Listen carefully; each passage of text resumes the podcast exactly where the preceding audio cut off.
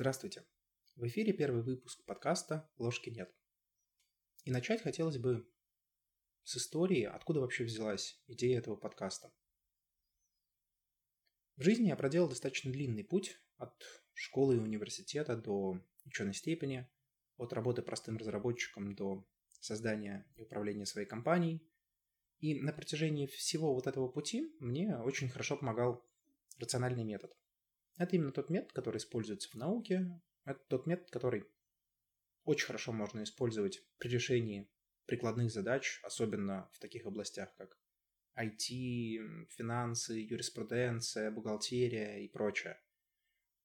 Этот метод действительно заточен под решение большинства задач, с которыми сталкиваются специалисты в соответствующих областях.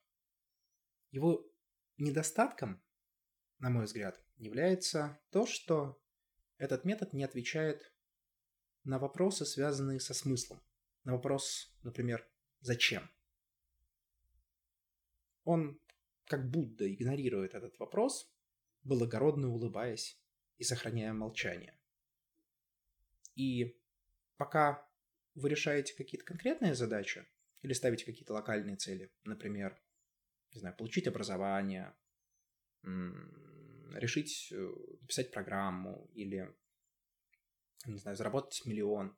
Этот метод дает вам подсказки, микроцели, действия и прочее. Но когда вы начинаете задумываться над вопросами «зачем?» и «почему?», этот метод практически бесполезен. И именно поэтому я начал смотреть в противоположную область, область гуманитарных знаний.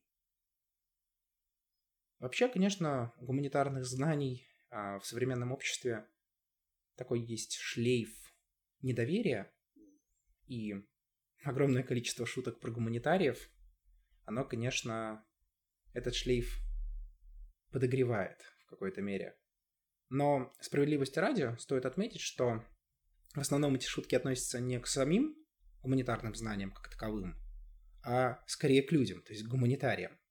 И в этом есть, конечно, своя доля правды.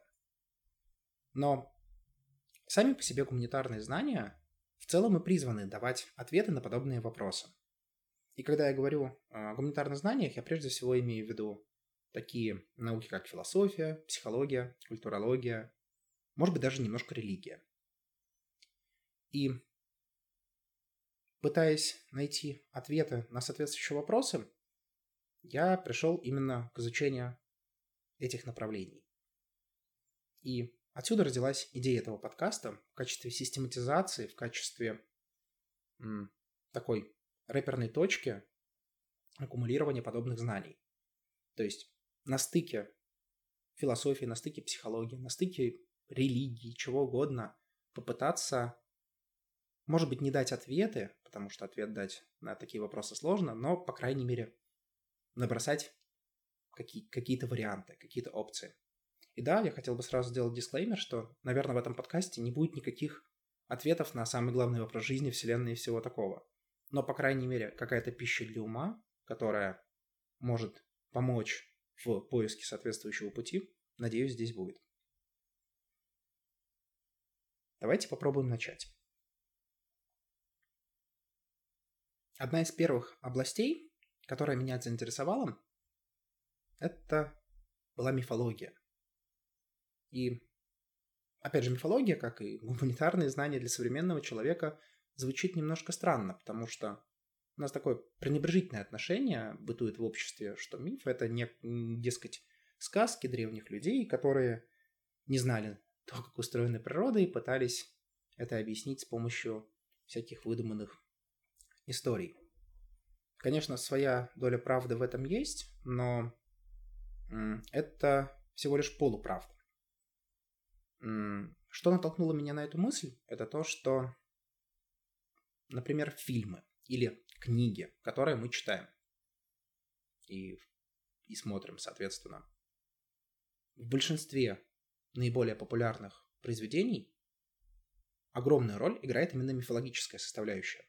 Ну, посмотрите, например, на Гарри Поттера классический персонаж, герой, который ничего не знает, изначально не о себе, не о магическом мире.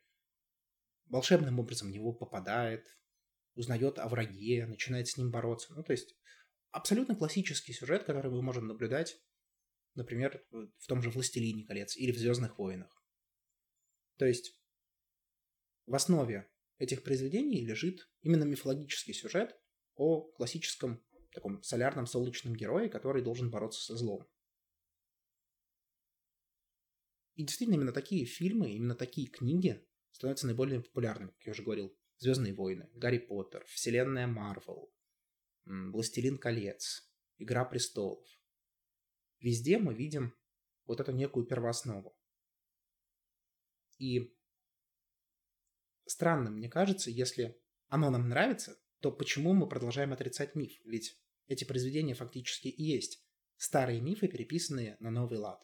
Если они нам нравятся, то значит они что-то в нас цепляют, значит в них есть какой-то смысл, который нам интересен. На самом деле, как мне кажется, у мифа есть э, много и прикладных аспектов, много пользы, которые он может принести современному человеку. Не стоит рассматривать миф просто как некое старое сказание, которое совершенно не имеет отношения к нашей реальной жизни. Ну, давайте попробуем взять какие-то наиболее известные мифологические сюжеты и попытаться их поверхностно хотя бы проинтерпретировать с точки зрения современного человека. Ну, давайте начнем с героического мифа. Как мы уже говорили, вот, например, Гарри Поттер. Изначально мальчик, живущий у, в приемной семье, в ненастоящей семье, узнает о том, что он волшебник, и попадает в волшебный мир. То есть из безопасного места перемещается в совершенно новое, неизвестное, волшебное, интересное для него. То есть у него получается некий такой вызов для роста.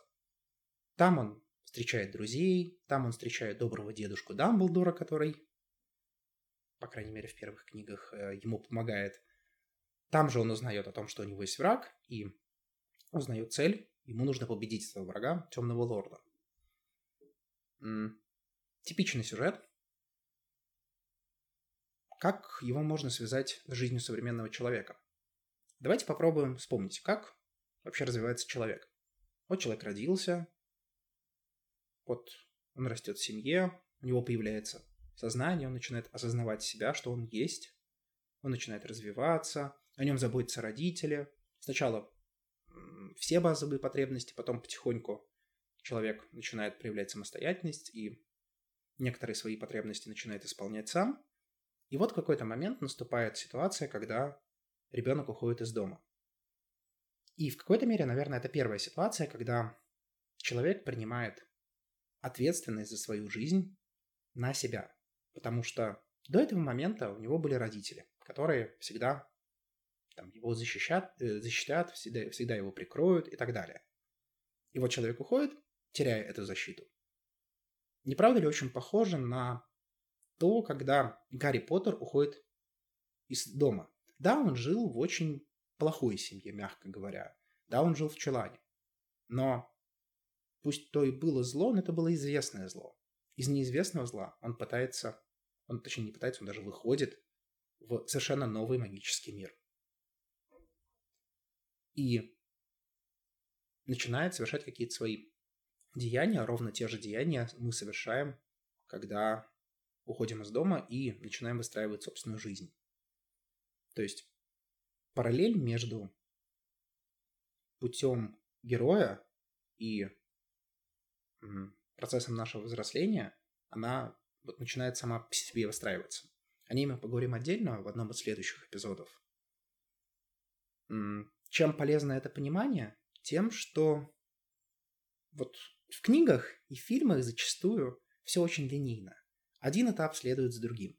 Ушел из дома, а, получил друзей, научился колдовать, пошел убил темных лордов. Там.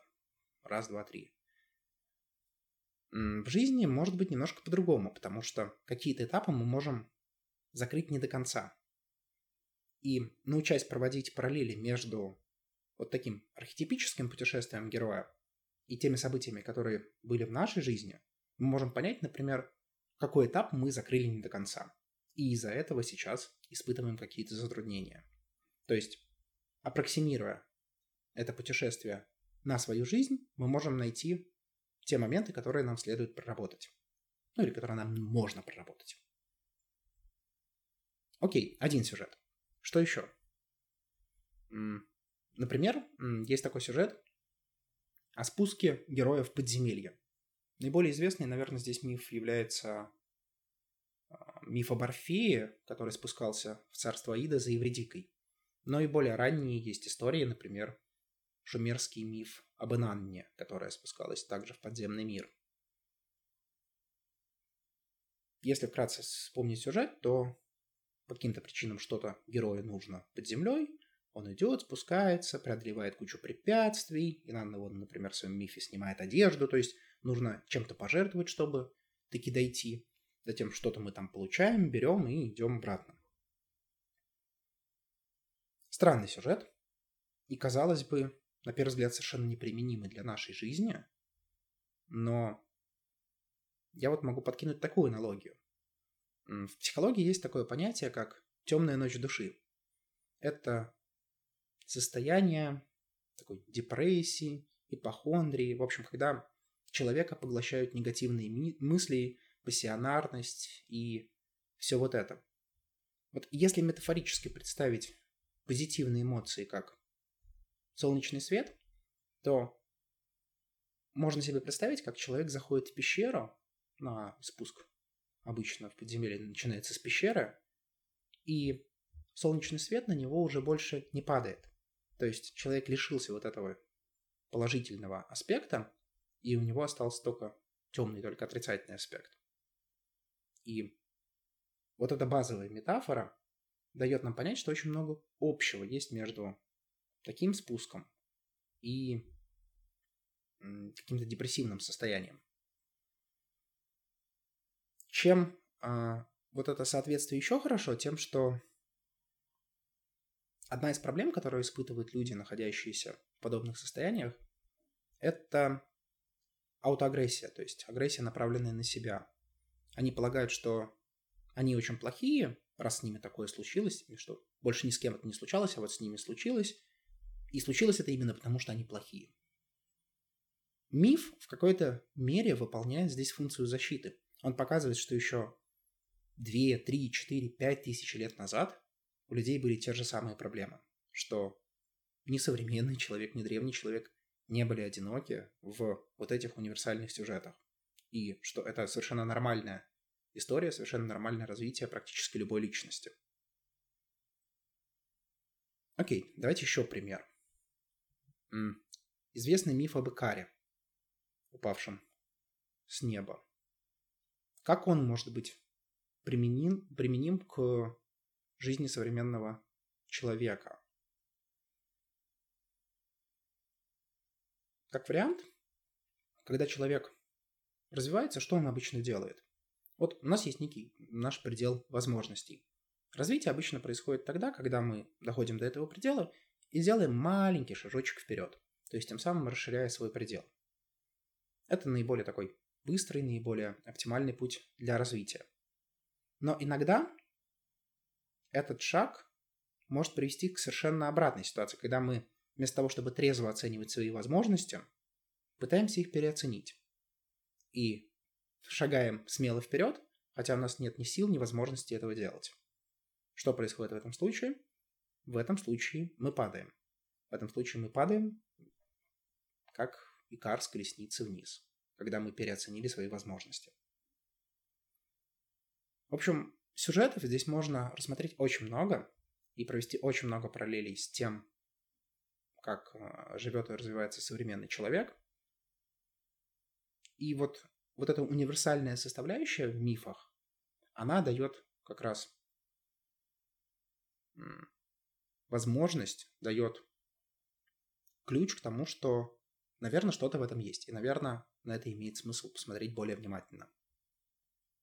Другим интересным аспектом мифа является его метафоричность. С одной стороны, казалось бы, зачем усложнять какую-то простую идею, когда ее можно выразить простыми, очевидными словами. и тем самым ее лучше передать. Казалось бы, просто, но по факту все немножко сложнее. Вот, например, в бизнесе есть одно очень понятное с первого взгляда правило о том, что при взаимодействии с клиентами, при взаимодействии со своими сотрудниками имеет смысл грамотно управлять ожиданиями. Что под этим подразумевается? Ну вот, вы дали бы какую-то задачу, например, сотруднику. Он ее выполнил не так, как вы хотели. У вас возник конфликт, и вы пытаетесь как-то решить этот конфликт. Фактически есть два глобальных пути, что вы можете сделать. Вы можете начать изменять сотрудника, чтобы он соответствовал тем ожиданиям, которые вы на него возлагаете. Или вы можете настроить свои ожидания так, чтобы они соответствовали тому, что сотрудник может делать. Вот наиболее частым способом с точки зрения эффективности является именно второй способ. То есть подстраивать свои ожидания под реальность, а не наоборот, подстраивать реальность под свои ожидания. Это, казалось бы, очень простая идея, которую вот когда ты читаешь в любой книге, ты понимаешь, что ну, ну да, как иначе. Но на практике нам очень сложно найти вот эту границу между тем, что является нашим ожиданием, а что является фактом. И вот как бы я сейчас не старался передать смысл этой фразы, смысл этого правила слушателям, я бы сказал, что это практически невозможно. То есть все слова сказаны, и эти слова я знал еще 10 лет назад. Но только после N лет опыта эти слова наконец-таки стали что-то означать для меня. Причем смысл, наверное, тот же самый, но понимание этого смысла стало другим. И вот здесь проходит как раз граница между знанием и пониманием. Для того, чтобы что-то делать очень хорошо, недостаточно просто знаний. Нужно понимание зачастую гораздо более глубокое, чем просто какие-то фразы, чтобы эффективно выполнять то или иное действие. В особенности это касается любых э, направлений, связанных с э, взаимодействием с другими людьми. И в таких случаях приходится пытаться передавать вот эти оттенки смыслов уже не просто словами, которые, если говорить каким-то формальным языком, которые лишены каких- какого-то смысла, они просто пытаются передать информацию. А передачи информации недостаточно, нужно передать оттенок смысла. И здесь на помощь нам приходят метафоры. И поэтому мы часто можем наблюдать, как весьма известные личности, которые многого достигли, начинают использовать мифологические метафоры не потому, что они хотят показаться умными, не потому, что они очень любят мифы, не потому, что они хотят навести а, какой-то лоск своему выступлению, а просто потому, что они этим пытаются передать тот оттенок смысла, который они в него вкладывают. То есть миф — это не просто красивая метафора, чтобы посложнее передать простую мысль. Это метафора, позволяющая передать оттенки смысла в тех случаях, когда обычных слов недостаточно. И это несомненная ценность мифа. Еще один аспект, э, конечно, связан с социальной ролью мифа. Один из э, известных исследователей мифа, Джозеф Кэмпбелл, это, кстати, именно тот автор, по чьим работам Лукас создавал оригинальную трилогию «Звездных войн», и к которому бегал консультироваться по поводу сюжета. Так вот, Кэмпбелл а, в своей работе «Тысячеликий герой» пишет, что если человек не реализует свой личный миф, то он будет реализовывать чужой. И в этом есть очень большая правда. Потому что, да, конечно, каждая личность уникальна, каждый человек уникален. Но мы часто повторяем одни и те же ошибки. Это легко видно по школьникам, это легко видно по молодым сотрудникам, когда ты заранее знаешь, что, ну вот да, он обязательно сделает эту ошибку, и ты понимаешь, что даже если ты ему сейчас это, об этом расскажешь, он все равно ее сделает. И так должно быть. Миф в данном случае выполняет роль некой такой матрицы, вокруг которой кристаллизуются пути разных людей. И миф в какой-то мере тяготится к тому, чтобы быть воплощенным. То есть вы можете двигаться по мифу бессознательно, тогда вы просто будете двигаться вот по этой матрице шаг за шагом. Либо в какой-то момент вы можете осознать, что вы находитесь в рамках той или иной системы, и попробовать уже не просто двигаться бездумно по ней, а попробовать уже выбрать самостоятельно какое-то направление. И вместо коллективной истории реализовывать уже свою собственную. К чему приводит реализация коллективной истории, наверное, очень хорошо показал 20 век. Ведь события и Первой, и Второй мировой войн при совершенно разных интерпретациях, не будем даваться в политические какие-то дрязги, но огромное количество людей погибло. Огромное количество людей убивало друг друга.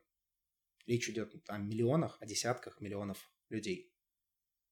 И люди-то ведь не особо изменились.